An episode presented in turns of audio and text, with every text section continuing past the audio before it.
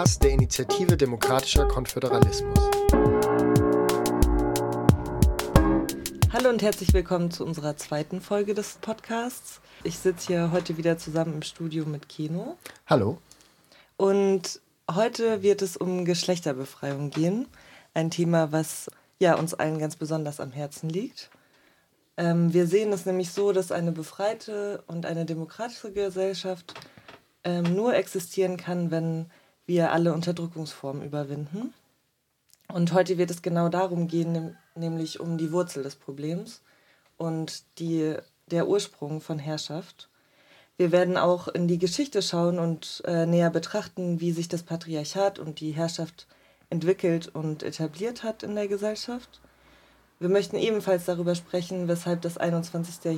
Jahrhundert das Zeitalter der Frauenrevolution ist und warum die Befreiung von Frauen und allen weiteren unterdrückten Geschlechtern das Problem an der Wurzel packt und einen Lösungsweg für einen gesamtgesellschaftlichen Wandel und für ein anderes Miteinander birgt. Genau, wir sitzen heute wieder zu viert im Studio zusammen mit Franzi und Leo. Hallo. Hallo. Und vielleicht wollt ihr beiden euch einmal vorstellen und äh, beschreiben, wie so euer Weg zu IDK war. Genau, ich kann gerne anfangen. Ich bin Franzi und ich bin tatsächlich über die Uni auf die kurdische Bewegung aufmerksam geworden. Äh, ich habe Politik studiert und mich da auf die Entwicklung im Mittleren Osten und Nordafrika spezialisiert. Und um das zu verstehen, kommt man äh, auch nicht drum herum, sich mit dem Krieg in Kurdistan und damit der türkischen Besatzungspolitik zu beschäftigen weil es einfach sehr, sehr zentral ist, ähm, um die Entwicklung im Mittleren Osten und Nordafrika zu verstehen. Und die extreme Vernichtungspolitik, die in Kurdistan betrieben wird und von der man ja hier in den Medien oder so fast gar nichts mitbekommt, hat mich dann dazu veranlasst, mich auch außerhalb der Uni damit zu beschäftigen. Und wie das in einem Studium normal so ist, ging es dabei viel um eine wissenschaftliche und auch staatliche Annäherung an den Krieg in Kurdistan. Das heißt, das, was in Kurdistan aufgebaut wird, habe ich erst viel, viel später kennengelernt. Dass dort eine Frauenrevolution stattfindet, dass eine gesellschaftliche Selbstverwaltung aufgebaut wird und dass der Krieg in Kurdistan eben genau deswegen auch so brutal geführt wird. Und je mehr ich dann darüber erfahren habe, desto mehr hatte ich das Bedürfnis, etwas dagegen zu machen und mich zu organisieren.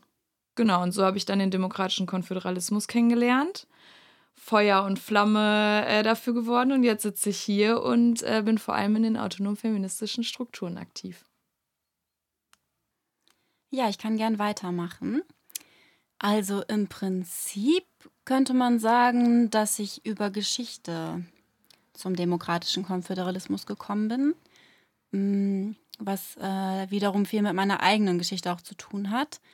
Ähm, ich bin Mutter und durch die Schwangerschaft und Geburt meiner Tochter hm, würde ich sagen, habe ich noch mal die Gesellschaft, in der wir leben, ganz anders kennenlernen können und ähm, was für einen Einfluss eigentlich ähm, Mutterschaft darauf hat, wie man in dieser Gesellschaft wahrgenommen wird, äh, welche Position man in der Gesellschaft einnimmt. Und äh, letztlich fing das aber auch schon also vor der Geburt an, also auch in der Schwangerschaft musste ich feststellen, dass auf einmal mein Körper sowas wie Allgemeingut wird, äh, über das einfach alle verfügen können, über das alle bestimmen können. Und ich war erschrocken, wie sehr so Selbstbestimmung eigentlich eingeschränkt wird in der Schwangerschaft und auch wie viel Gewalt viele Gebärende während der Geburt immer noch erfahren. Und gleichzeitig äh, gab es zu dem Zeitpunkt, als ich schwanger war, sehr starke Hebammenproteste. Und ähm, ja, so bin ich damals ins Recherchieren gekommen, weil ich herausfinden wollte, wieso ist das so? Wieso erleben Gebärende nach wie vor so viel Gewalt? Woher kommt diese Fremdbestimmung? Und ähm, was hat es mit den Kämpfen der Hebammen auf sich? Und so bin ich relativ schnell beim Thema Hexenverfolgung gelandet. Und äh, genau, nach und nach ist mir klar geworden, wie groß eigentlich geschichtliche Zusammenhänge sind und wie wichtig sie sind, um zu verstehen, wie die aktuelle Situation, in der wir uns befinden, ähm, eigentlich ist und zustande gekommen ist.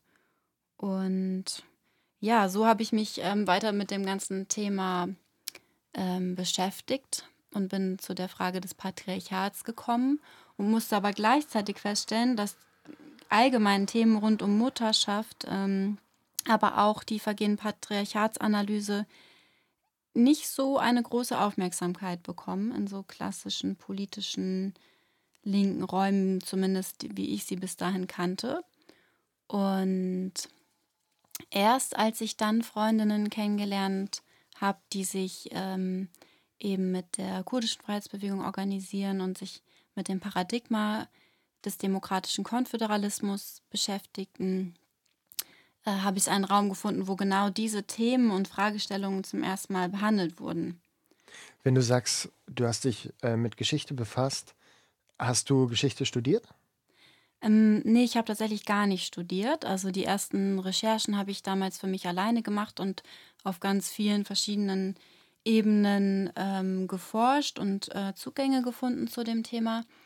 Und später, eben nachdem ich dann ähm, die besagten Freundinnen kennengelernt habe, haben wir auch angefangen, diese Forschung mehr zu organisieren, zu systematisieren, äh, weil gerade eben die Rolle der Geschichte eine sehr wichtige spielt, auch im Paradigma, äh, haben wir angefangen, selbst organisiert diese Forschung zu systematisieren. Ja, vielen Dank für diese Einblicke auch in eure Geschichten. Ähm, um das Patriarchat wird es ja jetzt auch weitergehen. Und äh, hier erstmal nochmal die Frage an dich, Marvin. Äh, was verstehen wir eigentlich unter einer antipatriarchalen Perspektive auf das Weltgeschehen? Ja, wenn wir von einer antipatriarchalen Perspektive oder eben auch von einer ganzheitlichen Perspektive auf das Problem und die Krisen sprechen, dann ist es für uns sehr wichtig, immer die gesellschaftliche Komponente mit einzubeziehen. Also der Fakt, dass die Unterdrückungsform und die Herrschaft eben das Schlüsselproblem des Leids auf der Welt sind und dass ein gutes und freies Leben ähm, für alle das ist, was wir anstreben. Und ähm, sich anzuschauen, was der Ursprung der Unterdrückung ist, eben auch bedeutet, das Problem an der Wurzel zu packen und herauszureißen. Genau, und es zeigt sich eben auch in unseren zwischenmenschlichen Beziehungen und auch der Art und Weise, wie das soziale Leben gestaltet ist oder eben auch nicht gestaltet ist. Und ja, eine antipatriarchale Perspektive bedeutet auch, ähm, das Leben und alles, was Leben erhält, in den Mittelpunkt zu stellen und dafür zu kämpfen, dass Zerstörung und Unterdrückung immer weiter zurückgedrängt wird. Und es bedeutet eben für uns, für das Leben zu kämpfen und ja, dazu, dafür zu streiten, dass wir uns alle gemeinsam befreien und in einer demokratischen Gesellschaft leben können.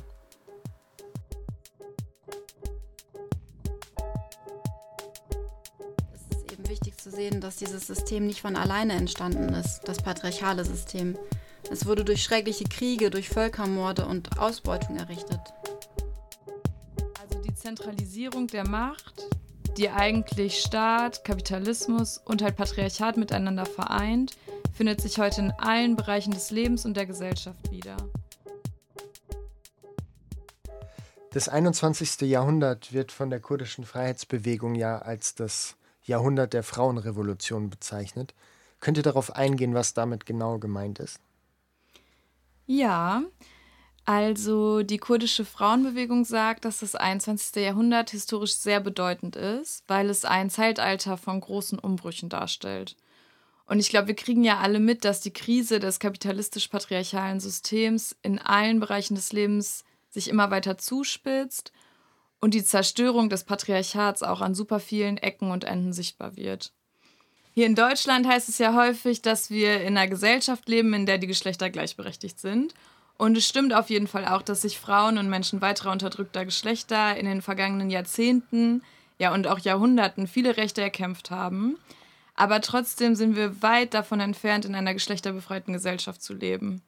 Also ich meine, jeden Tag versucht ein Mann, seine Partnerin oder Ex-Partnerin zu ermorden und jeden zweiten bis dritten Tag gelingt es ihm. Auch die Gewalt und Angriffe auf queere Menschen, wie beispielsweise beim Christopher Street Day in Münster, nehmen zu. Dann auch Berufe, die mehrheitlich von Frauen und vor allem von migrantischen Frauen ausgeübt werden, werden strukturell abgewertet und schlechter bezahlt. Von sogenannter Care-Arbeit ganz zu schweigen. Die Zunahme von Krisen bedeutet auch immer die Zunahme von Gewalt und die trifft vor allem Kinder und Frauen sowie Menschen weiterer unterdrückter Geschlechter. Und ich glaube, wir alle bekommen mit, wie sich, die, wie sich diese Krisen heute zuspitzen.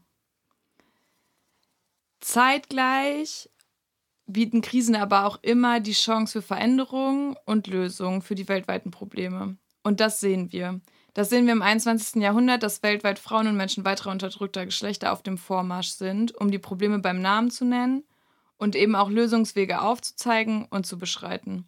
Und die kurdische Freiheitsbewegung sagt eben, dass es in der Hand der Frauen liegen wird, das 21. Jahrhundert zum Jahrhundert der Frauenbefreiung zu machen und damit zur Überwindung des Patriarchats beizutragen. Denn für uns bedeutet es, wenn wir das Patriarchat überwinden, dass wir alle Unterdrückungsformen überwinden, die dieses System weltweit mit sich bringt. Und könnt ihr näher erläutern, was wir eigentlich meinen, wenn wir von Patriarchat sprechen? Ja, also Patriarchat beschreibt konkret die Existenz von Herrschaft. Also die Logik, dass es Herrscher einerseits und Beherrschte andererseits gibt und dass Gewalt ein legitimes Mittel ist, äh, Macht durchzusetzen. Und daraus äh, resultiert dann eine ganze Reihe von Unterdrückungsmechanismen wie Kolonialismus, Sexismus, Rassismus und so weiter. Das ließe sich beliebig fortführen. Und Unterdrückung war und ist immer schon durch Gewalt etabliert worden und stellt somit auch die Wurzel der Entstehung von struktureller Gewalt in der heutigen Gesellschaft dar. Wir gehen davon aus, dass die Entstehungsgeschichte des Patriarchats äh, und damit auch die Etablierung heutiger Machtverhältnisse vor etwa 5000 Jahren begonnen hat und sich aber bis heute intensiviert und fortgesetzt hat. Die heutigen Verhältnisse, die wir oft auch als kapitalistische Moderne bezeichnen, sind dabei sowohl Ausdruck dieses 5000-jährigen Prozesses der Etablierung des Patriarchats als auch einer strukturellen Krise darin. Und ja, wir können sehen, dass, äh, wie die Freundin gerade ja auch schon meinte, durch die Zuspitzung der Krisen eigentlich immer deutlicher wird, dass äh, das System von Nationalstaaten immer untragbarer wird und zu wachsendem Widerstand auch führt in vielen Teilen der Erde. Mm, genau, aber es ist eben wichtig zu sehen, dass dieses System nicht von alleine entstanden ist, das patriarchale System.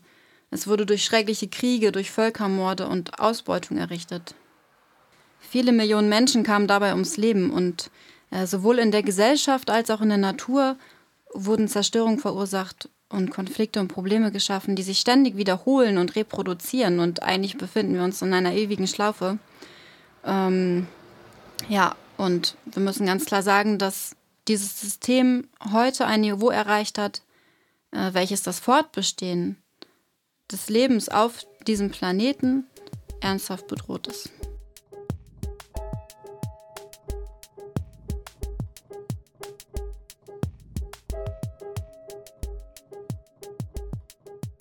Wie konnte es so weit kommen? Die kurdische Bewegung beantwortet die Frage damit, dass die Grundlage jeder Unterdrückung das Patriarchat ist, was sich im Laufe der Geschichte eng mit Staat und Kapitalismus verwoben hat. Also historisch betrachtet gehen wir quasi davon aus, dass Herrschaft und Unterdrückung mit dem Patriarchat, also der Versklavung und Unterdrückung der Frau begonnen haben. Und das aber im Laufe der Geschichte nicht unabhängig von Staat und Kapitalismus zu betrachten ist. Also die Zentralisierung der Macht, die eigentlich Staat, Kapitalismus und halt Patriarchat miteinander vereint, findet sich heute in allen Bereichen des Lebens und der Gesellschaft wieder. Und so wie die Frau immer weiter unter die Vorherrschaft des Mannes gekommen ist, können wir heute auch sehen, wie die Natur immer weiter den kapitalistischen Interessen unterworfen wird. Also die Unterdrückung der Frau und Natur da auch eng zusammenhängen. Ja, wie ihr merkt, ist auf jeden Fall Patriarchat hier ein Schlüsselbegriff auch für den Inhalt äh, unserer Folge und auch ja, um eigentlich auch zu erklären, also besser erklären zu können, was wo das Problem liegt. Und an der Stelle wäre es vielleicht gut nochmal genauer zu beschreiben, warum wir sagen würden, es ist eben essentiell, das Patriarchat als äh, Grundproblem sämtlicher Unterdrückung zu sehen. Ja, wir sehen, dass in der Vergangenheit die sogenannte Frauenfrage häufig zur Nebenfrage erklärt wurde, wie zum Beispiel im Realsozialismus. Und auch Kapitalismus wurde oft vor allem als Wirtschaftsform analysiert und darauf begrenzt, wo wir sagen würden, die kapitalistische Moderne ist weitaus mehr. Sie beschreibt nämlich auch eine Ideologie, eine Mentalität und Kapitalismus kann nicht ohne Patriarchat existieren, während das Patriarchat aber auch schon vor dem Kapitalismus existierte. Und genau, also die kurdische Freiheitsbewegung analysiert eben in diesem Zusammenhang, dass das Grundproblem aus Staat, Macht und Gewalt besteht, also aus den Grundsäulen des Patriarchats selber. Und um an die Wurzel des Problems zu kommen und ein tieferes Verständnis darüber zu entwickeln, wie sich Unterdrückung so stark ausbreiten konnte, müssen wir uns also die Entstehungsgeschichte des Patriarchats anschauen. Aber Leo, was kannst du uns genauer über die Geschichte erzählen? Also wo können wir das in der Geschichte finden? Was können wir in der Geschichte dazu finden? Ja, wir denken, dass äh, eine geschichtliche Annäherung allgemein eine sehr wichtige Methode ist für äh, die Probleme dieser Gesellschaft, also um sie besser zu verstehen. Und mh, mm, wenn wir dann sagen, das Patriarchat ist das grundlegende Problem in unserer Gesellschaft, dann müssen wir auch an dem Punkt eben zurück an die Wurzel gehen, an die Wurzel des Patriarchats äh, und schauen, wie es entstanden ist. Ähm, wir sprechen hier also von einem Zeitraum von etwa 5.000 bis 6.000 Jahren. Und wenn wir uns diese Zeit äh, anschauen, also konkret die Gesellschaft anschauen, bevor das Patriarchat entstanden ist, äh, dann sprechen wir auch häufig vor der sogenannten natürlichen Gesellschaft oder dem Matriarchat. Und damit meinen wir eine Gesellschaft, ähm, in der das Leben als solches im Mittelpunkt steht. Also das Leben zu pflegen und zu bewahren. Qualitäten, die viel mit Fürsorge und Mütterlichkeit zu tun haben, äh, aber nicht zwangsläufig mit Mutterschaft. Und ähm, eine Gesellschaft, in der Beziehungen nicht auf Macht und Unterdrückung basieren. Wir gehen davon aus, dass Unterdrückung als solche eben erst durch die Entstehung des Patriarchats überhaupt ihren Eingang in die Gesellschaft gefunden hat. Das heißt, wir gehen also davon aus, dass der Mensch und damit auch die Gesellschaft, äh, die ja eine Gemeinschaft von Menschen ist, im Grunde gut sind. Das klingt vielleicht erstmal banal, ist aber wirklich ein sehr wichtiger Ausgangspunkt für unsere Analysen und auch für unsere Herangehensweise an Organisierung und auch an die Gesellschaft allgemein. Wir denken, dass der Mensch und die Gemeinschaften, in der der Mensch zusammenkommt, grundsätzlich erstmal danach strebt, Lösungen zu finden für die gesellschaftlichen Bedürfnisse, um diese erfüllen zu können. Und dass erst durch den Einfluss von Macht und Gewalt sich dieser Zustand überhaupt verändert hat. Und eben diesen gesellschaftlichen Zustand ohne den Einfluss von Macht und Gewalt, also ohne Angriffe von außen, bezeichnen wir eben als natürliche Gesellschaft. Also sozusagen die Natur der Gesellschaft. Das heißt, es gab eigentlich auch Gesellschaftsformen, die sehr viel weiter verbreitet waren, die dem näher kommen, wie wir eigentlich gerne zusammenleben wollen würden. Und wir haben jetzt noch gar nicht äh, darüber gesprochen, wie wir uns eigentlich davon wegentwickeln konnten als Menschheit. Also wie konnte das passieren, dass sich Herrschaft so stark systematisiert hat? Was finden wir da in der Geschichte dazu? Ja. Ja, zunächst einmal muss man natürlich sagen, dass es schwierig ist, über einen Zeitraum zu sprechen, der schon so viele Jahrtausende hinter uns liegt.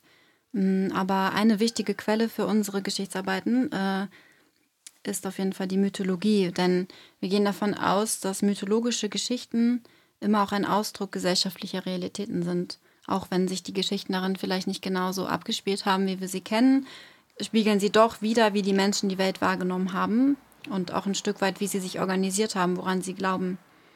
Und das können wir für diesen Zeitraum durchaus tun. Also wenn wir uns die Mythologie von vor 5.000 bis 6.000 Jahren anschauen, dann sehen wir, dass bis zu diesem Zeitpunkt die meisten Gesellschaften die Natur und das Leben an sich, äh, die Tiere, aber auch die Menschen als heilig wahrgenommen haben.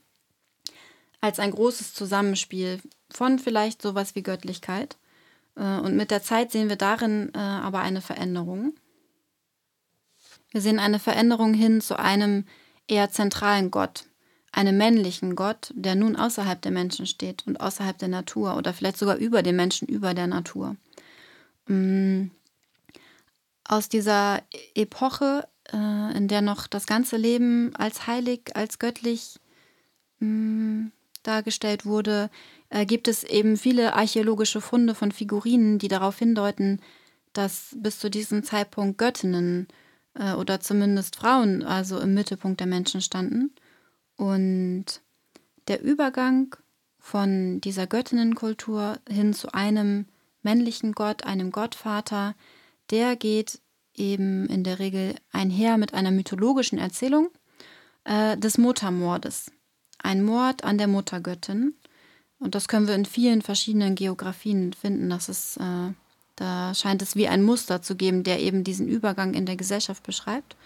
Und in dieser mythologischen Erzählung werden auch häufig die Errungenschaften der Göttin, hm, die wir auch als gesellschaftliche Werte bezeichnen könnten, geraubt und zur Installation eines Herrschaftsregimes missbraucht. Das bekannteste Beispiel hierfür ist vielleicht die Geschichte von Inanna und Enki.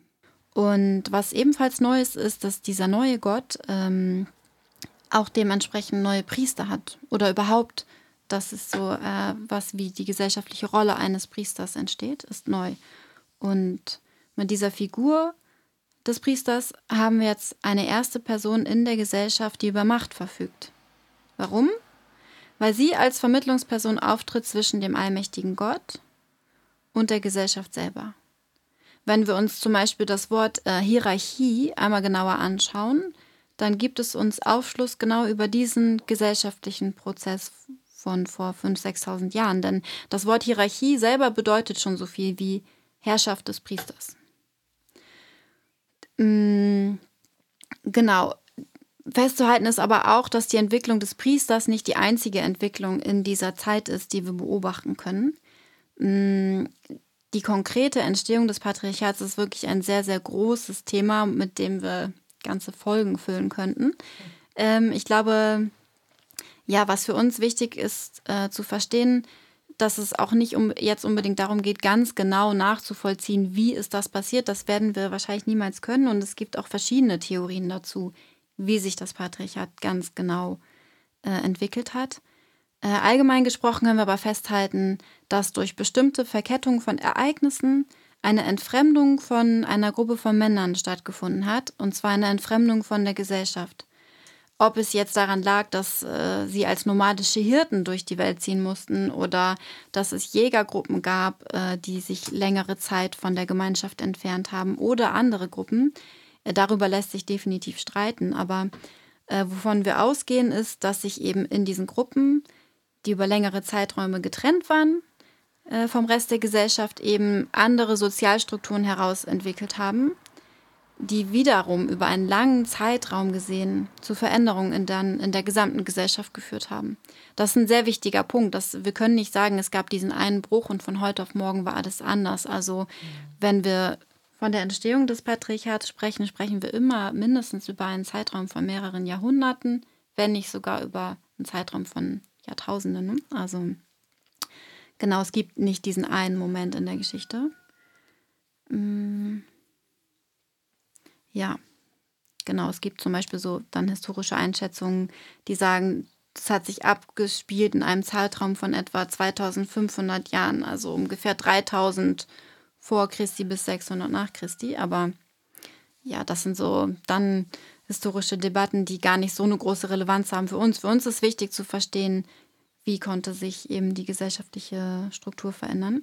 Und das ist ja auch an der Stelle vor allem wichtig, um so Muster auch erkennen zu können ne? und um so festzustellen, was für eine Systematik hat sich Stück für Stück äh, herausgebildet in ja, der Geschichte. Ganz genau. Ja, und es ist eben wichtig für uns auch zu verstehen, dass wir in dem Zusammenhang mit Patriarchat eigentlich immer auch vom Beziehungssystem sprechen nämlich äh, von Beziehungen, die auf Macht basieren oder auf der Zentralisierung von Macht basieren. Mm, und das führt eben dazu, dass Herrschaft entstehen kann und einige über andere herrschen. Und äh, warum das Ganze halt Patriarchat heißt, ist äh, eben, dass die erste Gruppe, die beherrschbar gemacht wurde oder werden sollte, eben die Frau war. Die ersten dokumentierten Verschleppungen und Versklavungen von Menschen sind immer die von Frauen. Und die Unterdrückung der Frau stellt somit die älteste Form der Unterdrückung überhaupt dar. Und äh, das hat dann im weiteren Verlauf äh, der Entstehung des Patriarchats eben dazu geführt, dass die Fähigkeit, Leben zu gebären, zur Ware gemacht wurde und äh, unter Kontrolle gebracht werden sollte. Also auch in, dem, in der zweiten Phase, in der frühen Neuzeit, wird das nochmal von entscheidender Bedeutung sein, die Kontrolle über Reproduktion. Wobei wir an dieser Stelle ja auch davon ausgehen müssen, dass, wenn wir aus unserer heutigen Perspektive davon sprechen, dass die erste Unterdrückung in der Geschichte die Unterdrückung der Frauen war, dass wir natürlich unser heutiges Konzept von Männern und Frauen nicht übertragen können. Ja, ganz genau. Das ist also auf jeden Fall wichtig, immer im Hinterkopf zu behalten. So wie wir heute in Deutschland Geschlecht denken, ist an sich ein sehr junges Konzept, was gerade mal 150 Jahre alt ist. Also vor der Gesetzeslage, die mit dem deutschen Nationalstaat eingeführt wurde und die halt nur noch Mann und Frau kennt, waren über viele Jahrhunderte hinweg drei Geschlechter bekannt und auch gesetzlich festgeschrieben sozusagen. Also Geschlecht ausschließlich entlang von Biologie zu denken, ist ein relativ junges Konzept. So.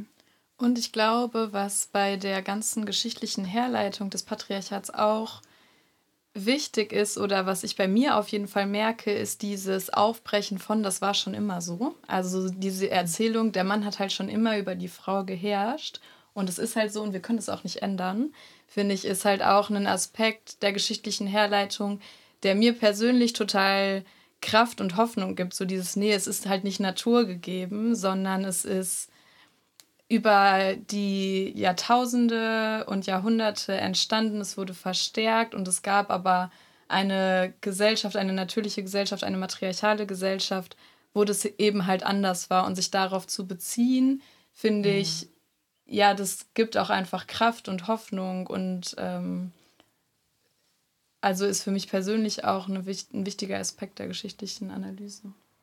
Ja, ja, und wir müssen ja auch bedenken, 6000 Jahre, das klingt für uns erstmal furchtbar lang. Aber wenn wir uns anschauen, wie groß dann der Teil von der gesamten Menschheitsgeschichte ist, dann ist das wirklich nur ein kleiner Teil. Und ich denke, auch das kann viel Hoffnung geben, dass viele hunderttausend Jahre lang die Menschen eben nicht im Patriarchat und ohne Herrschaft gelebt haben. Und 6000 Jahre erscheinen dann auch gar nicht mehr so lang.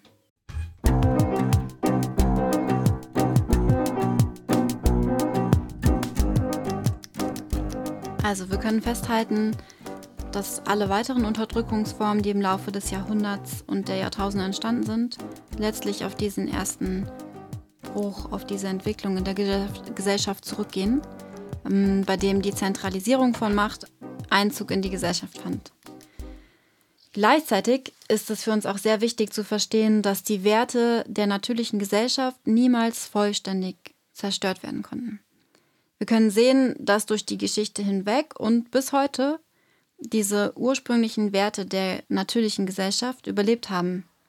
Äh, und wir nennen, äh, wir sprechen in dem Zusammenhang häufig auch vom demokratischen Fluss, äh, der die Geschichte überdauert hat. Und wir würden auch sagen, dass Herrschaft letztlich gar nicht ohne diesen demokratischen Fluss existieren könnte.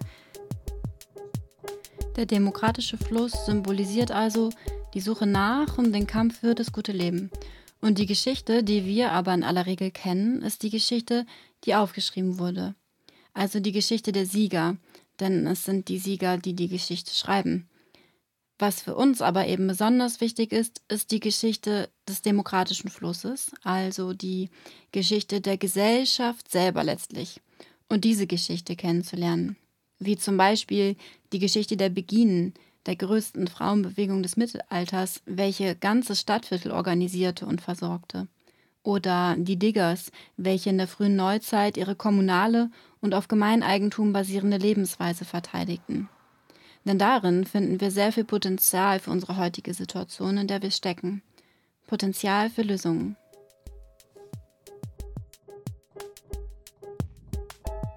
Wenn wir von Frauenbefreiung und der Überwindung des Patriarchats sprechen, bedeutet das eigentlich, dass wir diese Werte, die es in der natürlichen Gesellschaft gab und ähm, wo wir sagen, die es auch immer noch gibt, dass wir die in unserem Zusammenleben wiederfinden und stärken möchten. Eine weitere wichtige geschichtliche Phase in Europa ist die frühe Neuzeit. Was ist in dieser Phase genau passiert? Mm, wir können sehen, dass in dieser Zeit, also zur Entstehung des Kapitalismus, eine massive Umwälzung der gesellschaftlichen Verhältnisse in Europa stattgefunden hat. Und nicht nur in Europa, sondern äh, es hat also letztlich auch weltweit. Und es ist auch die Zeit, in die die Hexenverfolgung fällt, die eben nicht, wie oft fälschlicherweise dargestellt wird, im Mittelalter stattgefunden hat, sondern in der frühen Neuzeit, also Frühe Neuzeit, da sprechen wir immer von einem Zeitraum etwa 16., 17. Jahrhundert. Und das ist auch die Zeit, in der die weltweite Kolonisierung beginnt. Und wenn wir uns aber auch hier den äh, Fluss, den demokratischen Fluss anschauen, dann ist es eine Zeit, in der sich sehr viele Aufstände gegen diese Entwicklung ausbreiten. Sowohl in Europa als auch wieder weltweit. Zum Beispiel können wir in England Bewegungen wie die Diggers sehen, die gegen die massive Privatisierung von Land kämpften. Im deutschsprachigen Raum kam es zu massiven Bauern- und Handwerkeraufständen. Wir sehen aber auch, dass diese Versuche, eine befreite Gesellschaft aufzubauen und gegen diese Entstehung des kapitalistischen Systems anzukämpfen, sehr, sehr brutal niedergeschlagen worden sind. Und das nicht zuletzt eben durch die Hexenverfolgung. Es findet eine erneute Vertiefung der gesellschaftlichen Krise statt. Und das Patriarchat schafft es in diesem Zeitraum, sich aufs Neue zu verfestigen. Wir sehen das im Zusammenhang mit der Entstehung eines neuen Weltbildes, was auch eben in diese Epoche der Entstehung des Kapitalismus fällt. Wo vorher noch Religion vorherrschend war, also das Verständnis von einem Gott, sehen wir nun erstmals ähm, eine Entwicklung, die sich auf eine wissenschaftliche Art und Weise der Wahrheit ernährt. Mm, der Wandel hin zum freien Denken und äh, der Entstehung von Wissenschaften, eine Rückbesinnung auf die Errungenschaften auch der griechischen und römischen Antike. Es ist die Phase der Renaissance, vielleicht haben einige von euch schon mal davon gehört.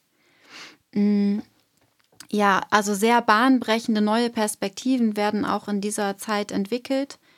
Wir können aber leider auch sehen, dass die Herrschenden in dieser Zeit es wunderbar geschafft haben, diese neuen Entwicklungen äh, ja, der Befreiung des Denkens letztlich wiederum zu nutzen, für sich zu instrumentalisieren, um neue gesellschaftliche Ordnungskonzepte durchzusetzen und zu legitimieren.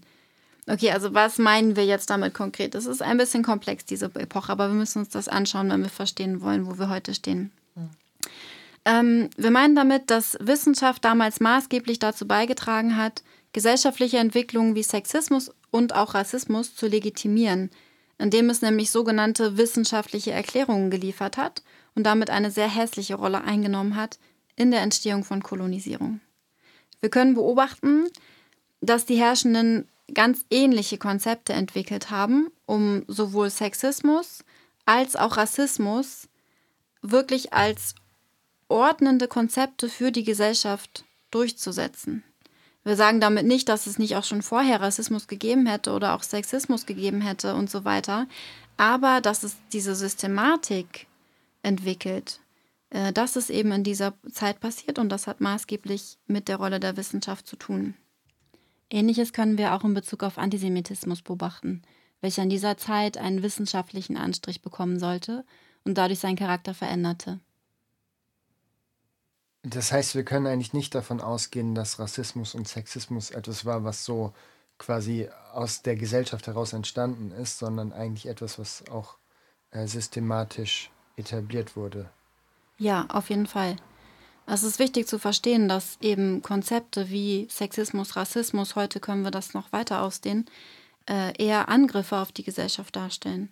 Also wir haben es hier mit einer Epoche zu tun mit wahnsinnig großen, breiten Veränderungen und eben auch sehr breiten Widerstand gegen diese Veränderung. Und die Methode, die die Herrschenden gewählt haben, um diesen Widerstand zu brechen, letztlich ein sehr altes Konzept auch war, eindeutig Teile und Herrsche. Und Sexismus und Rassismus waren eben die Konzepte für dieses Teile und Herrsche.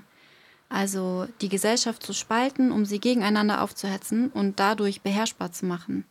Wir können das einerseits dann im Beispiel der Hexenverfolgung eben sehr eindrücklich sehen, äh, wie gezielt durch Politik äh, Männer Privilegien bekommen haben, mit Macht ausgestattet wurden und Frauen systematisch entmachtet wurden und ihre Rolle in der Gesellschaft zurückgedrängt wurde.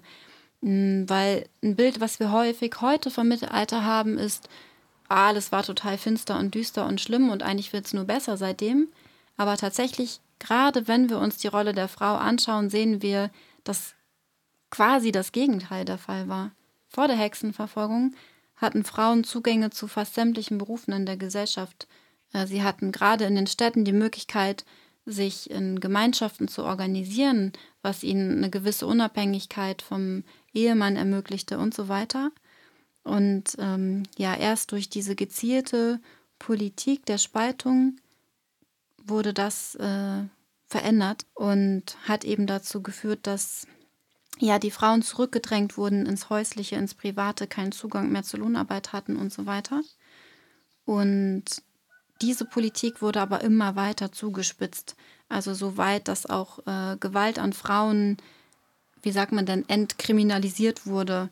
Mm, also insgesamt hat eine, kann man sagen, Verrohung der Gesellschaft stattgefunden und es gab einen massiven Anstieg von Gewalt gegenüber Frauen. Und naja, letztendlich müssen, müssen wir sagen, dass äh, die Hexenverfolgung den Höhepunkt dieser Entwicklung darstellt. Und am Ende es so weit ging, dass wirklich jede Frau, die sich dieser Politik in irgendeiner Weise widersetzt hat, mit dem Leben bedroht war. Und jetzt mal rein zahlenmäßig gesprochen, ist es so, dass wenn wir von den niedrigsten Zahlen ausgehen, also von den niedrigsten Schätzungen der Zahl der ermordeten Frauen während der Hexenverfolgung, dass es bis heute eine Kontinuität von Feminiziden gibt, also von Frauenmorden, die zahlenmäßig nie wieder abgenommen hat. Also in absoluten, natürlich nicht im Verhältnis betrachtet, denn die Gesellschaft ist heute viel größer, aber in absoluten Zahlen, wie viele Frauen regelmäßig ermordet werden, hat seit der Hexenverfolgung nicht mehr abgenommen, sondern sich kontinuierlich bis heute gehalten. Wir sprechen deshalb in dem Zusammenhang mit der Hexenverfolgung auch von der Systematisierung des Feminizids. Und nicht nur zahlenmäßig können wir Kontinuitäten sehen. Die Abtreibungspolitik zum Beispiel, die ja auch in den letzten Jahren wieder mehr auf die Agenda gekommen ist, ist eine, also eine weitere Kontinuität, wo klar wird, hm, Abtreibungsrechte haben sich nicht irgendwie natürlich entwickelt, sondern die mussten erkämpft werden und sind permanent unter Beschuss. Und auch da können wir eben klar sehen, diese Politik der Abtreibungsverbote hat ihren Ursprung in der Zeit der Hexenverfolgung und damit auch in der Entstehung des Kapitalismus. Und in Europa ging es dabei vor allem darum, mehr Arbeitskräfte zu schaffen. Ähm, Frauen sollten also mehr Kinder bekommen. Abtreibung wurde dafür eben in weiten Teilen aufs Schärfste kriminalisiert. Aber eben in Europa, weil der Ausdruck der Kontrolle der, der Gebärfähigkeit konnte dabei verschieden sein, weil in Kombination mit Rassismus und Kolonisierung in anderen Teilen der Welt war das Gegenteil der Fall.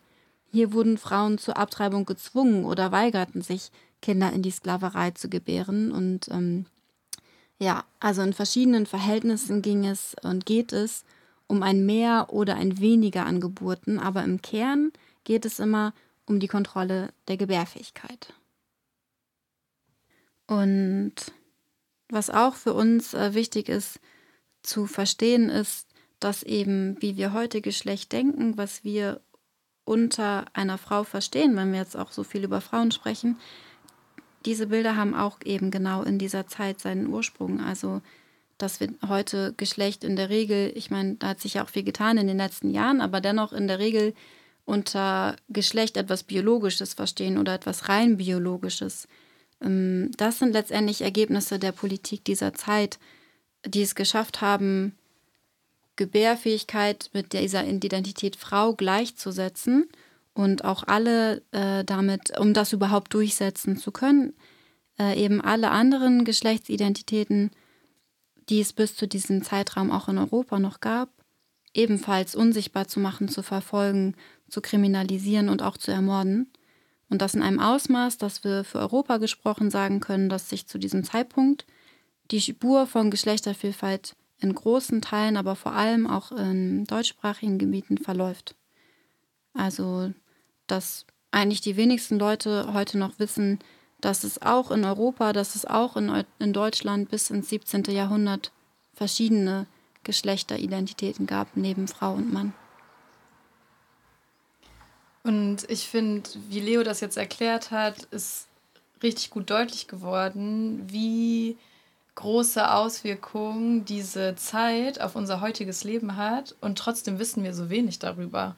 Also wenn ich mir anschaue, was ich so in der Schule oder so über Hexenverfolgung gelernt habe, gut, ich hatte auch nur Zusatzkurs Geschichte, vielleicht ganz andere mehr gelernt, aber das ist einfach, ja, mir im Kopf sind dann vielleicht noch diese krassen Foltermethoden oder sowas. Also dieses sehr spezifische, aber die Systematik dahinter und wie das unser heutiges Leben immer noch äh, bestimmt oder beeinflusst, das wissen wir einfach nicht. Und ja, das Also auch wenn ich das jetzt wieder so höre, klar, ich höre das nicht zum ersten Mal und trotzdem bin ich jedes Mal immer so, ja, wie, das, wie dieses Wissen einfach unsichtbar gemacht wird, ist krass und ist so wichtig, dass es aber genau, dass wir uns das Wissen wieder aneignen oder dass wir das in eine Systematik einordnen können, was eigentlich mit dieser Zeit der Hexenverfolgung für Ziele äh, verfolgt und halt auch zum Teil umgesetzt wurden.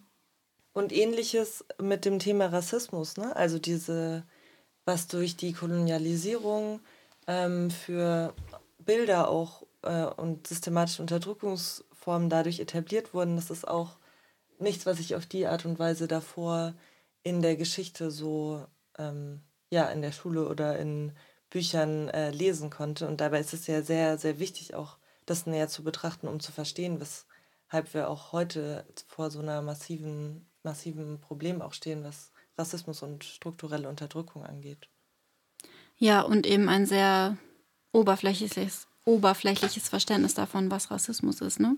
Mhm. Also genau, weil durch die geschlechtliche Annäherung können wir sehen, dass es auch hier eigentlich eine gleiche Herangehensweise gab, äh, Rassismus durchzusetzen, äh, wie bei Sexismus auch schon. In unserer Geschichtsforschung sind wir darauf gestoßen, dass es zu Beginn der Kolonisierung sehr breite, sehr verschiedene und gemeinsame Widerstände gab, die auch wirklich organisiert waren miteinander. Also sowohl innerhalb Europas, aber auch darüber hinaus äh, in die kolonisierten Gebiete, wo aber letztlich dieser gemeinsame Widerstand mit der Durchsetzung von Rassismus zerschlagen werden konnte. Also wir wissen zum Beispiel, dass, ich hatte vorhin schon kurz von den Diggers aus England erzählt, ähm, dass aus England Aufständische als ZwangsarbeiterInnen deportiert worden sind in die neuen Kolonien, dort aber die Flucht ergriffen haben und von wem aufgenommen wurden? Von den indigenen Communities, von den indigenen Gemeinschaften. Ähm, Gerade in den ersten 50 Jahren der Kolonisierung, ich glaube, die Zahlen liegen so bei jedem dritten, vierten oder fünften Zwangsarbeiter, der geflohen ist. Und in diesen Gemeinschaften wiederum wurde dann gemeinsamer Widerstand organisiert gegen die Kolonisierung. Weil die Aufständischen, die in die Kolonien deportiert wurden, das sind ja die gleichen, die zuvor ähm, in Europa enteignet worden waren, die dort ihr Land gesehen haben. Die sind rübergekommen in die Kolonien, haben gesehen, hier passiert genau das Gleiche. Da müssen wir auch hier dagegen kämpfen. Also es war nicht so, es war, lag, glaube ich, also ja, es deutet alles darauf hin, dass es äh, sehr einfach war, Bezug zu nehmen zu der Situation. Und wir wissen auch von, auch wieder von den Diggers aus England, die ganze Schiffsflotten organisiert haben, um beispielsweise nach Westafrika zu segeln und dort Sklavenhändlerschiffe zu überfallen und die Menschen zu befreien. Und das sind eben Geschichten, die kennen wir heute nicht, über die wird nicht geredet. Und unser Verständnis davon, wie Rassismus genutzt wurde, den gemeinsamen Widerstand zu brechen und auch natürlich sich die Arbeit der versklavten Menschen anzueignen, ist für uns sehr wichtig. Weil letztlich sind sie sehr ähnlich vorgegangen wie vorher auch bei der Hexenverfolgung. Also, dass versucht wurde, die Gesellschaft zu spalten und ähnlich wie vorher den Männern Privilegien zugesprochen wurde und sie mit Macht ausgestattet wurden über andere, können wir beobachten im Zusammenhang mit Kolonisierung, wie die weiße Identität konstruiert wurde und die dann wiederum mit Privilegien ausgestattet wurde, mit Macht über andere und es so geschafft wurde, den gemeinsamen Widerstand von Sklavinnen, von Indigenen und eben auch von europäischen Aufständischen zu brechen wieder, indem gespalten wurde, indem geteilt wurde und indem es geschafft wurde, Menschen gegeneinander aufzuwiegeln und sie so beherrschbar zu machen. Und weil die Wissenschaft quasi von Beginn an im Dienst der Herrschenden stand und genau für diese Prozesse scheinbar wissenschaftliche Erklärungen und ähm, Legitimationen geliefert hat, wurde in dieser Zeit eine ganze Reihe von Weltanschauungen produziert, die bis heute sehr wirkmächtig sind und die wir wirklich gut verstehen müssen. Weil letztlich hat die Wissenschaft dazu beigetragen, ein Weltbild zu produzieren, ähm, in dem sehr viel in Kategorien gedacht wird. In einer Zerteilung der Welt und in die Zerlegung bis in ihre Einzelteile, die immer weiter im Detail erforscht werden.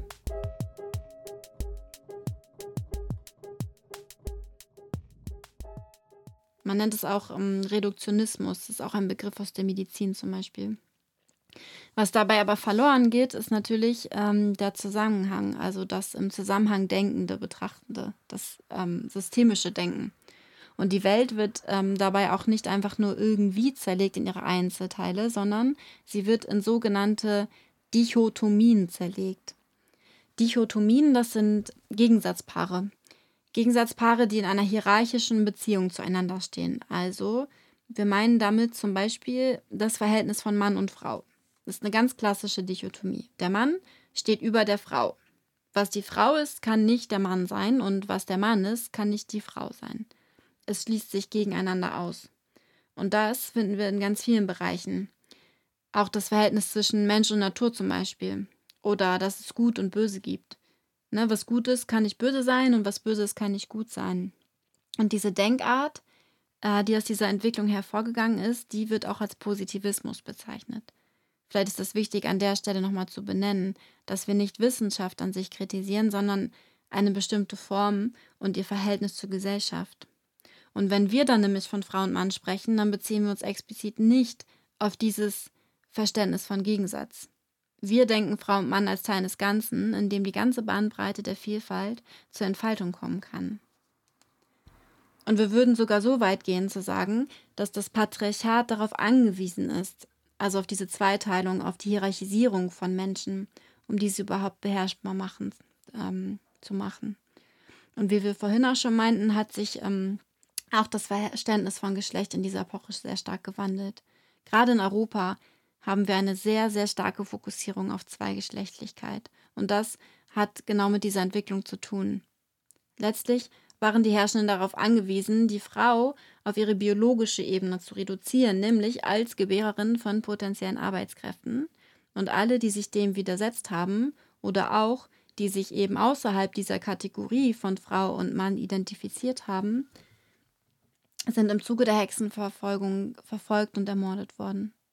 Es gibt wenig Ausnahmen davon.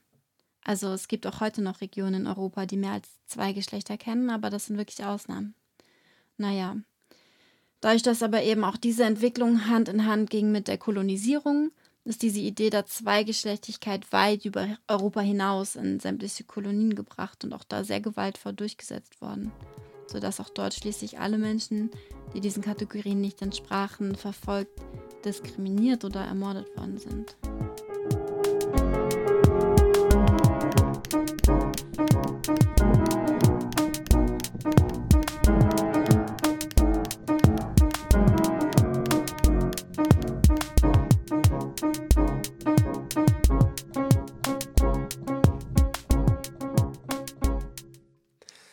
Weshalb ist die Frauenbefreiung als Schlüssel einer befreiten Gesellschaft so wichtig? Also, ich glaube, Leo hat es ja gerade schon sehr ausführlich erklärt, dass wenn wir uns die Geschichte anschauen, wir sehen, dass das Patriarchat die Grundlage, also sozusagen auch der Nährboden für Unterdrückungs- und Herrschaftsformen ist, mit denen wir heute konfrontiert sind. Also zum Beispiel die weltweite Aufrüstung und Militarisierung, die Ausbreitung deutscher Unternehmen und Banken, die weltweit für die Zerstörung von Mensch und Natur zuständig sind, die Vertreibung und Unterdrückung indigener Völker durch transnationale Unternehmen, die wachsende Armut, auch hier in Deutschland, die Zerstörung der Natur, die zahlreichen Femizide, die jeden einzelnen Tag stattfinden und so vieles mehr. Wir sagen, dass all das seinen Ursprung in der Entstehung des Patriarchats vor 5000 Jahren hat. Wenn wir die Probleme also nicht nur oberflächlich und zeitweise bekämpfen wollen, sondern an der Wurzel anpacken, bedeutet das, wenn wir das Patriarchat überwinden, wir den Nährboden für die Probleme von Macht und Gewalt entziehen können. Und was bedeutet das dann für uns konkret? Also wenn wir sagen, okay, Frauenbefreiung ist der Ausgangspunkt ähm, unseren Handelns, unserer Analyse und auch der Politik. Da beziehen wir uns eng auf ähm, die natürliche Gesellschaft, also die Gesellschaft, ähm, die es vor dem Patriarchat gab und die das Leben ins Zentrum gestellt hat. Wir sprechen da eben von der natürlichen Gesellschaft oder vom Matriarchat. Und die Werte im Matriarchat sind ganz andere als die im Patriarchat. Also zum Beispiel sprechen wir von Zusammenhalt und Solidarität statt Konkurrenz oder Gesellschaftlichkeit und kommunales Zusammenleben statt Individualismus. Also jeder schaut nur auf sich, anstatt sich umeinander zu kümmern. Ähm, Genau. Oder andere Werte sind gemeinsame Lösungen und Wege finden statt Konflikte und Krieg, Leben im Einklang mit der Natur statt sie zu zerstören, die Frau im Zentrum der Gesellschaft statt des Mannes an der Spitze der Gesellschaft. Und wenn wir von Frauenbefreiung und der Überwindung des Patriarchats sprechen, bedeutet das eigentlich, dass wir diese Werte, die es in der natürlichen Gesellschaft gab und ähm, wo wir sagen, die es auch immer noch gibt, dass wir die in unserem Zusammenleben wiederfinden und stärken möchten und dass wir das zur Grundlage unserer Politik machen. Denn wir glauben, dass wir so auch die Vorherrschaft des Mannes durchbrechen können. Vorherrschaft des Mannes? Was genau meinen wir denn damit? Also was heißt das konkret? Also mit dem Patriarchat haben sich auf jeden Fall viele Strukturen und Denkweisen entwickelt, die gezielt dafür da sind, Frauen und weitere unterdrückte Geschlechter aus dem Zentrum zu verdrängen. Und ähm, ja, wenn wir uns die Geschichtsschreibung, aber auch den Aufbau der heutigen Gesellschaft, besonders in Europa, anschauen, sehen wir, dass viele der Werte und Weltanschauungen auf der Analyse von Männern basieren. Also von Wissenschaftlern, Historikern, Ärzte, Autoren, Philosophen und so weiter und so fort. Und dadurch ist unsere Perspektive auf das Weltgeschehen, wie wir die Welt ähm, verstehen und wahrnehmen, stark eigentlich von so einem Blick durch Männeraugen geprägt.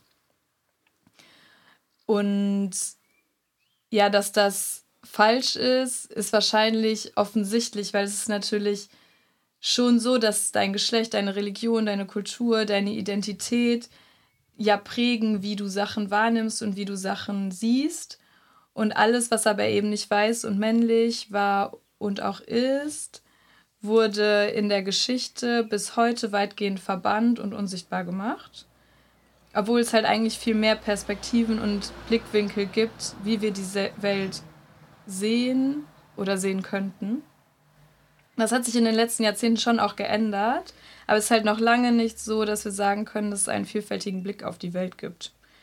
Und um die Bedürfnisse und die Realitäten der Gesellschaft zu kennen und mit einzubeziehen, brauchen aber eben alle Teile der Gesellschaft die Möglichkeit, sich auszudrücken und gehört zu werden.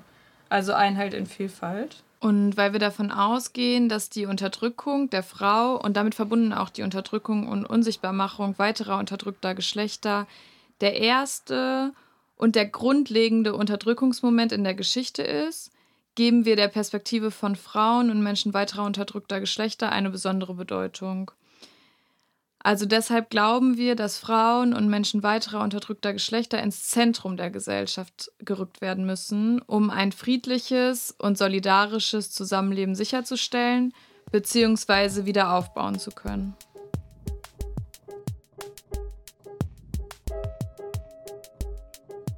Wenn wir hier in diesem Teil von Europa über Frauenbefreiung sprechen oder über Gleichberechtigung, dann erscheint es oft so oder es wird so argumentiert, als äh, wäre das hier ein alter Schuh, als müssten wir uns hier mit, damit nicht mehr befassen, weil wir hier schon Gleichberechtigung umgesetzt hätten.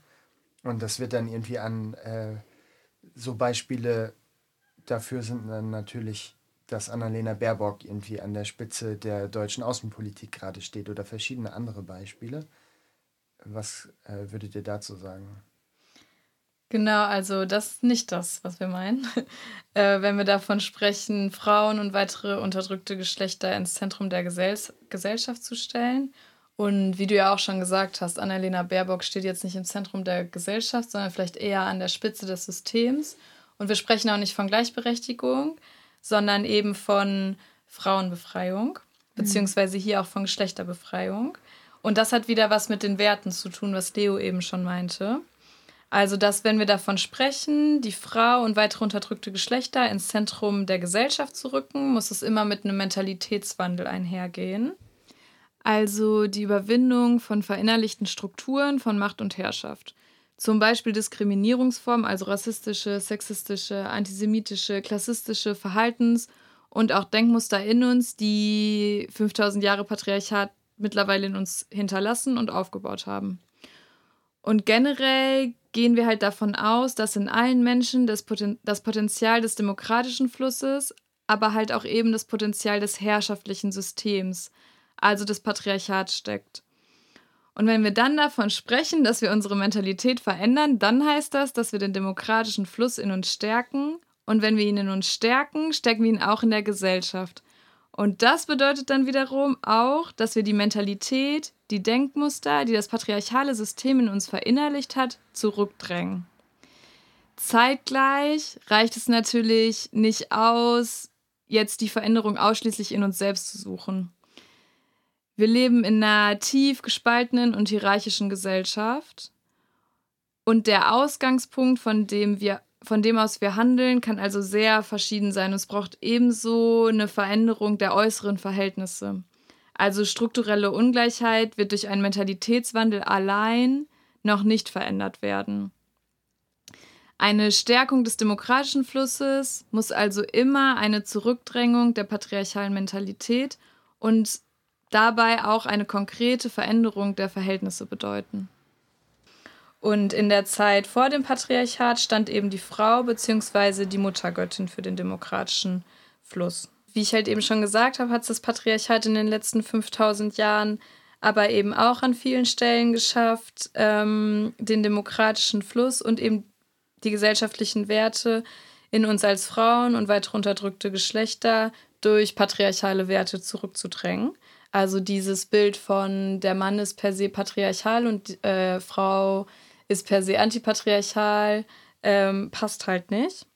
Es gab und gibt halt eben auch Frauen, die das Patriarchat stützten und stützen, also sowohl in der Vergangenheit als auch in der Gegenwart, weil wenn die äh, EU mit einer Frau an ihrer Spitze Menschen im Mittelmeer ertrinken lässt oder eine deutsche Außenministerin für Aufrüstung kämpft, dann kann man das nicht als Ausdruck des demokratischen Flusses sehen, sondern es ist eben Ausdruck des herrschaftlichen Systems des Patriarchats. Und genau, auch Frauen spielen und haben eben wichtige Rollen im Kolonialismus, Faschismus oder dem Führen von Kriegen gespielt. Deswegen, und ich glaube, das kann man einfach nicht oft genug wiederholen, geht es nicht darum, welches biologische Geschlecht jemand hat, sondern mit welcher Mentalität die Person handelt. Also ganz konkret auch, wie sie handelt und was halt eben konkret daraus folgt. Und genau, ich denke, hier ist es äh, nochmal wichtig zu verstehen, dass patriarchales Verhalten eben nicht mit Sexismus zu verwechseln ist, sondern wir damit sämtliche Denkmuster, Herrschaft, Unterdrückung und Diskriminierung meinen, die dieses System ausdrückt. Also mein patriarchales Verhalten, sowohl Sexismus, aber eben auch Rassismus, Homophobie, Klassismus, Antisemitismus, Ableismus und vor allem zum Beispiel auch Kolonialismus. Also ähm, Geschlechterbefreiung und der Aufbau einer befreiten Gesellschaft kann nur international passieren. Das ist, glaube ich, auch nochmal wichtig zu betonen, ähm, weil eine vermeintliche Freiheit, die eben auf der Unterdrückung anderer Menschen über Staatsgrenzen hinweg beruht, ist keine Freiheit. Und das, was äh, viele PolitikerInnen, aber auch Unternehmen heute ja im Namen der Freiheit, aber zum Beispiel auch im Namen des Feminismus machen, bekämpft Unterdrückung nicht, sondern es stützt Unterdrückung. Ähm, es bildet auch eine Grundlage für weitere Unterdrückung. Also irgendwie 100 Milliarden Euro in Aufrüstung zu investieren, wird Krieg bedeuten. Es wird zu ökologischer Zerstörung und es wird zu Gewalt führen. Oder auch ähm, bei HM zum Beispiel können wir heute T-Shirts mit dem Aufspruch I'm a Feminist kaufen. T-Shirts, die aus einer Produktion kommen, die darauf basiert, dass NäherInnen ausgebeutet und keinerlei Anspruch auf ArbeiterInnenrechte haben. Oder auch die Frauenquote in börsennotierten Unternehmen, wenn am Ende Frauen in den Chefetagen transnationaler Unternehmen sitzen und die Verträge zur Ausbeutung indigener Gemeinschaften unterschreiben, stützen sie damit Herrschaft und Unterdrückung. Also dann sind es Frauen, die das Patriarchat ähm, stützen. Und deswegen sehen wir unseren Kampf als einen internationalistischen. Also Internationalismus spielt für uns eine große Rolle und wir sehen auch, dass wir hier in Deutschland eine große Verantwortung haben, die patriarchale Mentalität, also die Mentalität, die so viele wirtschaftliche und staatliche Entscheidungen bestimmt, zurückzudrängen. Denn es sind eben diese Entscheidungen, die an anderen Orten der Welt Krieg, Ausbeutung, Vertreibung, Zerstörung, Mord ähm, und so viel weiteres Leid bedeuten.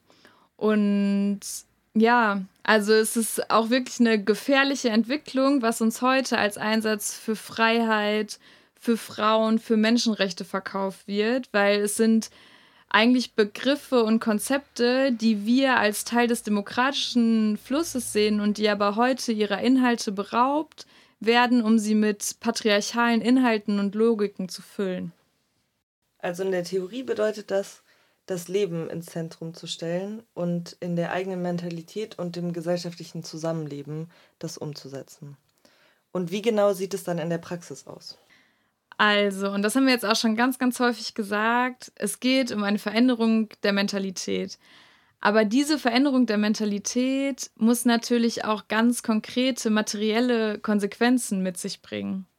Also die Frage der Mentalität ist jetzt nicht damit gleichzusetzen, dass wir uns alle ganz viel mit uns selbst beschäftigen und uns einzeln zu besseren Menschen verändern, sondern es geht um Organisierung und es geht um Kampf. Es geht darum, die aktuellen Verhältnisse von Herrschaft und Ausbeutung anzugreifen, um gesellschaftliche Werte zu stärken und eben auch zu verteidigen.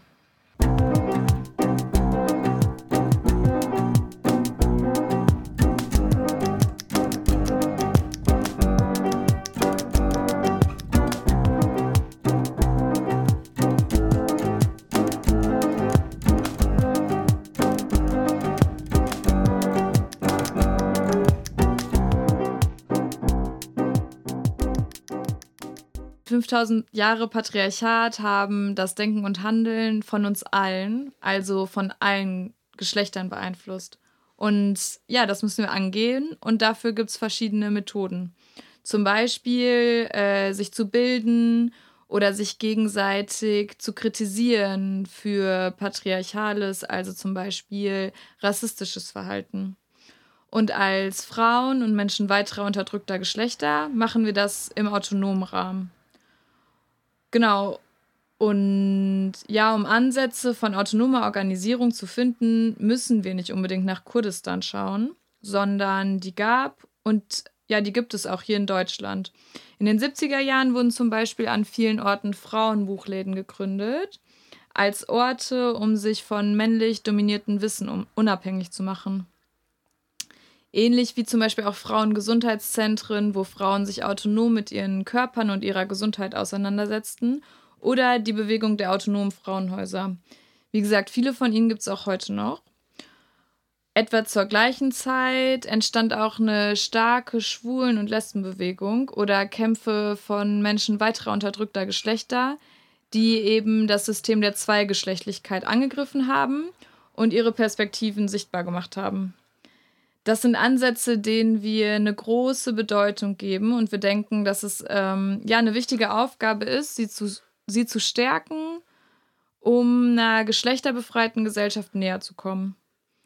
Die autonome Organisierung von Frauen und Menschen weiterer unterdrückter Geschlechter bedeutet für uns also sozusagen ja Selbstverteidigung, denn dadurch machen wir uns unabhängig von männlich dominierten Strukturen. Deswegen ist es unser Ziel, autonome Organisierung in allen gesellschaftlichen Bereichen aufzubauen. Also wirklich in allen gesellschaftlichen Bereichen, in jedem Bereich des Lebens, egal ob das jetzt Bildung ist, Wirtschaft, Gesundheit, Gerechtigkeit und so weiter und so fort. Und autonome Organisierung jetzt nicht als Selbstzweck oder Rückzugsort, sondern um konkret Abhängigkeiten abzubauen und dadurch eine andere Art des Zusammenlebens aufzubauen.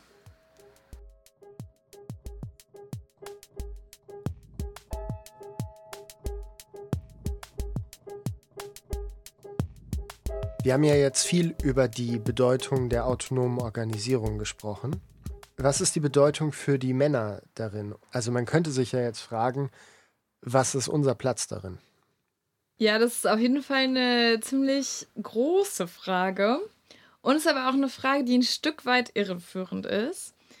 Was wir mit diesem Podcast ja vermitteln wollen, ist, dass das Patriarchat Herrschaft und Unterdrückung bedeutet.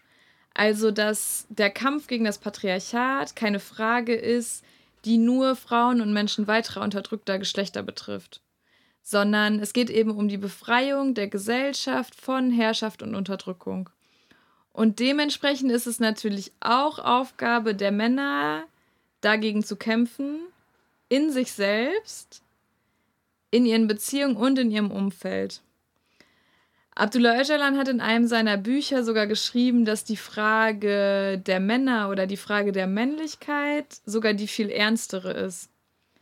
Also Fragen, die Frage, wie kann eigentlich eine antipatriarchale Männlichkeit, also eine freie Männlichkeit aussehen? Ja, das ist eine sehr tiefgehende und ja, das ist auch eine sehr philosophische Frage. Und das ist eine Frage, auf die wir Antworten finden müssen, wenn wir eine befreite Gesellschaft aufbauen wollen. Was auf jeden Fall klar ist, ist, dass es in unser aller Interesse ist, das Patriarchat zu überwinden. Weil wenn wir uns das Patriarchat anschauen, es zerstört einfach alles. Es unterdrückt alle Geschlechter, wenn auch auf unterschiedliche Weisen. Es unterdrückt die Natur, es zerstört die Natur. Also, wenn wir sagen und wenn wir das auch ernst meinen, die Befreiung der Frau bedeutet die Befreiung der Gesellschaft, bedeutet das gleichzeitig auch, dass die Befreiung der Frau die Befreiung aller Geschlechter, auch die Befreiung der Männer bedeutet und dass die Befreiung der Frau der Zerstörung durch das Patriarchat, wie wir sie heute erleben, ein Ende setzt.